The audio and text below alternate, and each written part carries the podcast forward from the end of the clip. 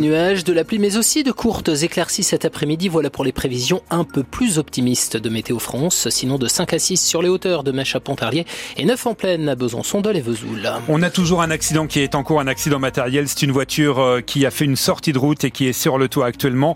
Avant Villars-le-Lac en direction de Morteau dans les derniers virages avant Villars-le-Lac. Prudence sur ce secteur avec nos patrouilleurs qui sont déjà sur place.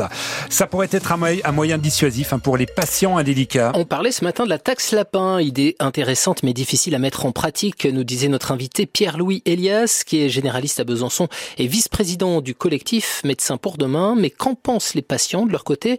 Vous êtes allé prendre la température dans un cabinet de la capitale comtoise, Magali Homo. Dans la salle d'attente, une charte rappelle qu'en cas d'imprévu, il faut alerter son médecin. Bonjour. Bonjour. Et le médecin ici, c'est Benoît Coulon. Des patients qui ne préviennent pas, pour lui, ça n'a rien d'exceptionnel. regardez ce matin, par exemple, j'ai eu plein de monde. Deux patients sont pas venus. Les patients, on a du mal à leur donner un rendez-vous. Et ça pénalise ceux qui auraient pu venir et qui n'ont pas pu venir. C'est pour ça que cette taxe lapin, à ses yeux, c'est une bonne chose. Une manière de responsabiliser les gens dans un système, dans un bien commun qu'est la santé avec la sécurité sociale. Et il faut se comporter de manière collective et responsable plutôt qu'individualiste et sans penser à l'autre. Merci Bonne beaucoup. journée à vous. Au revoir.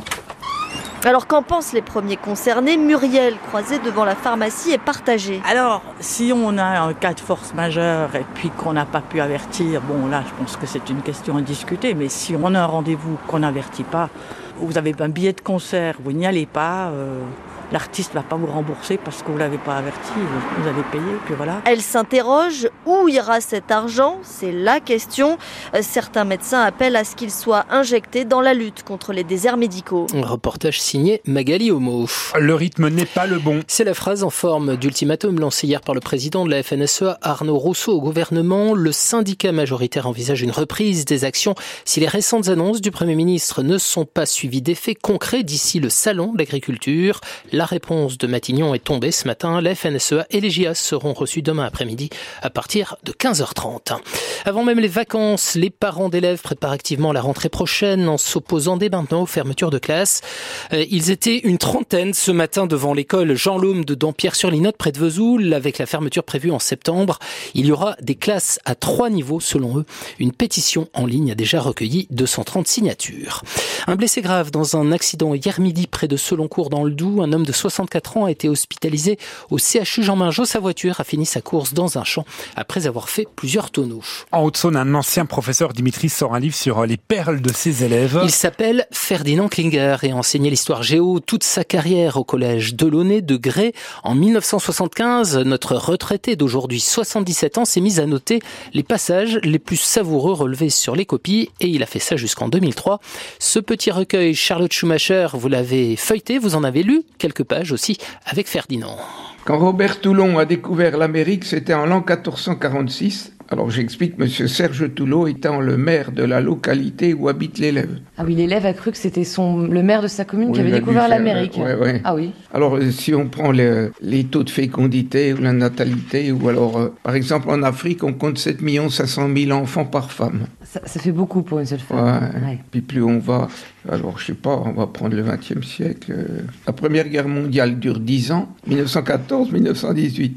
Il y avait deux trios. Trio. T-R-I-A-U-X. Un trio d'alliance et un trio d'amitié. Dans les tranchées, les soldats français étaient appelés les touffus, ou les dépoilus, pour la bonne raison qu'ils ne se rasaient pas.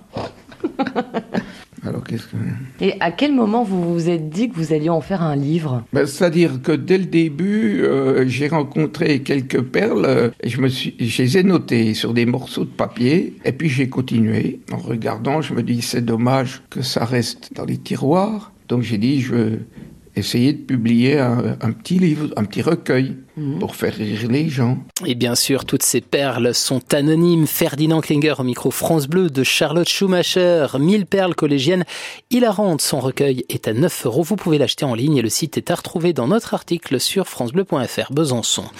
Son hurlement de joie fait la une du journal L'équipe. Ce matin, Julia Simon est la grande dame des mondiaux de biathlon. La Savoyarde a décroché hier après-midi sa troisième médaille d'or en trois courses, celle de la poursuite. Sinon, c'est du bronze pour Justine Brezas-Boucher. Une décevante septième place pour la franc-comtoise Lou Jean Monod Laurent. Côté masculin, notre jurassien Quentin Fillon-Maillet est une nouvelle fois passé à côté. Il finit 11e d'une course remportée par l'intouchable norvégien Johannes Bö. Prochaine possibilité de médaille dès demain avec l'individuel dame sur 15 km. Et puis après 5 ans passés à défendre les cages de l'ESBF, la norvégienne et internationale japonaise Sakura Oje ne sera plus byzantine la saison prochaine. Les dirigeants du club ont décidé de ne pas prolonger son contrat. La joueuse de 37 ans était arrivée en 2019 à Besançon.